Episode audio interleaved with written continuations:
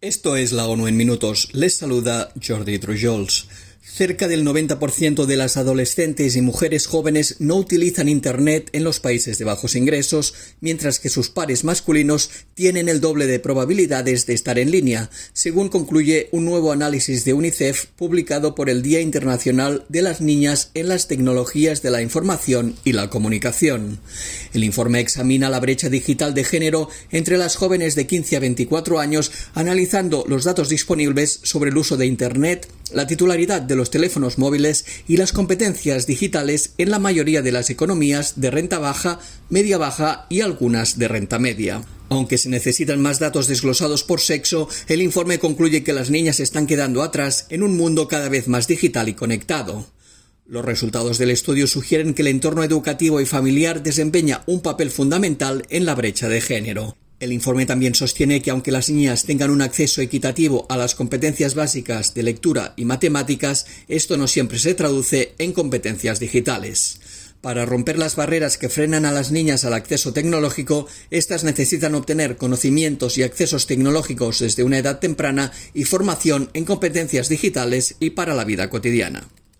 UNICEF y las ONGs World Vision y Save the Children destacaron este miércoles el peligro que corren los niños sudaneses si las partes enfrentadas no respetan el actual alto el fuego y todas ellas pidieron que se proteja a los menores. Según las informaciones con las que cuenta la agencia de la ONU, desde el inicio de los enfrentamientos en Sudán el pasado 15 de abril ya habrían fallecido nueve niños y 50 habrían resultado heridos. Además, la Organización Mundial de la Salud destacó que un tercio de los centros sanitarios sudaneses cesaron su actividad una situación que priva a los niños y a sus familias del acceso a la atención sanitaria esencial. Asimismo, la cadena de frío que conserva la eficacia de las vacunas se vio afectada por los constantes cortes de electricidad y combustible, lo que supone un riesgo para la vida de millones de niños en un país donde las tasas de vacunación ya estaban cayendo y donde los menores se enfrentan continuamente a brotes de enfermedades. Millones de niños insuficientemente vacunados o sin vacunar quedarían expuestos a sufrir enfermedades mortales como el sarampión y la poliomielitis. La probable llegada del fenómeno atmosférico El Niño a partir de junio puede ayudar a algunas zonas afectadas por la sequía como el Cuerno de África, pero también puede ocasionar problemas en otras partes del mundo como África, América Central y el lejano Oriente Asiático, informó hoy la Organización de las Naciones Unidas para la Alimentación y la Agricultura.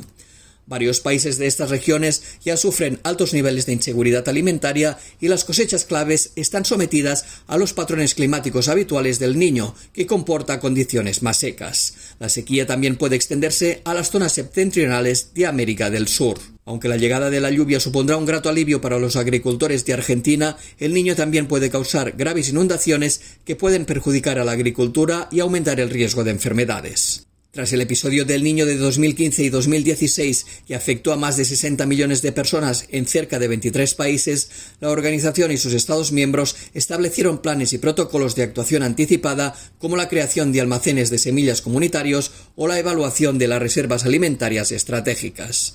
La FAO ya comenzó a activar estos planes de contingencia. Un grupo de expertos de la ONU en Derechos Humanos manifestó hoy su preocupación por las acusaciones que apuntan a que los denominados programas de transferencia de mano de obra y formación profesional en la región autónoma china del Tíbet sirven como pretexto para socavar la identidad religiosa, lingüística y cultural tibetana y vigilar y adoctrinar políticamente a los tibetanos. Los relatores especiales explicaron que desde 2015 cientos de miles de tibetanos habrían sido transferidos de su vida rural tradicional a empleos poco cualificados y mal pagados, mediante un programa descrito como voluntario, pero que en la práctica fue obligatorio.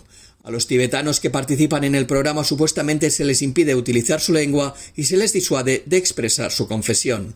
Contrariamente a la supuesta intención del programa de mejorar las condiciones de vida de los tibetanos, el grupo de expertos afirma que podría incrementar su pobreza y propiciar el trabajo forzoso. Los expertos pidieron a las autoridades que clarifiquen las medidas vigentes de renuncia, que supervisen las condiciones laborales de los tibetanos en sus nuevos lugares de empleo y que garanticen el respeto de la identidad religiosa, lingüística y cultural tibetana. Y hasta aquí las noticias más destacadas de las Naciones Unidas.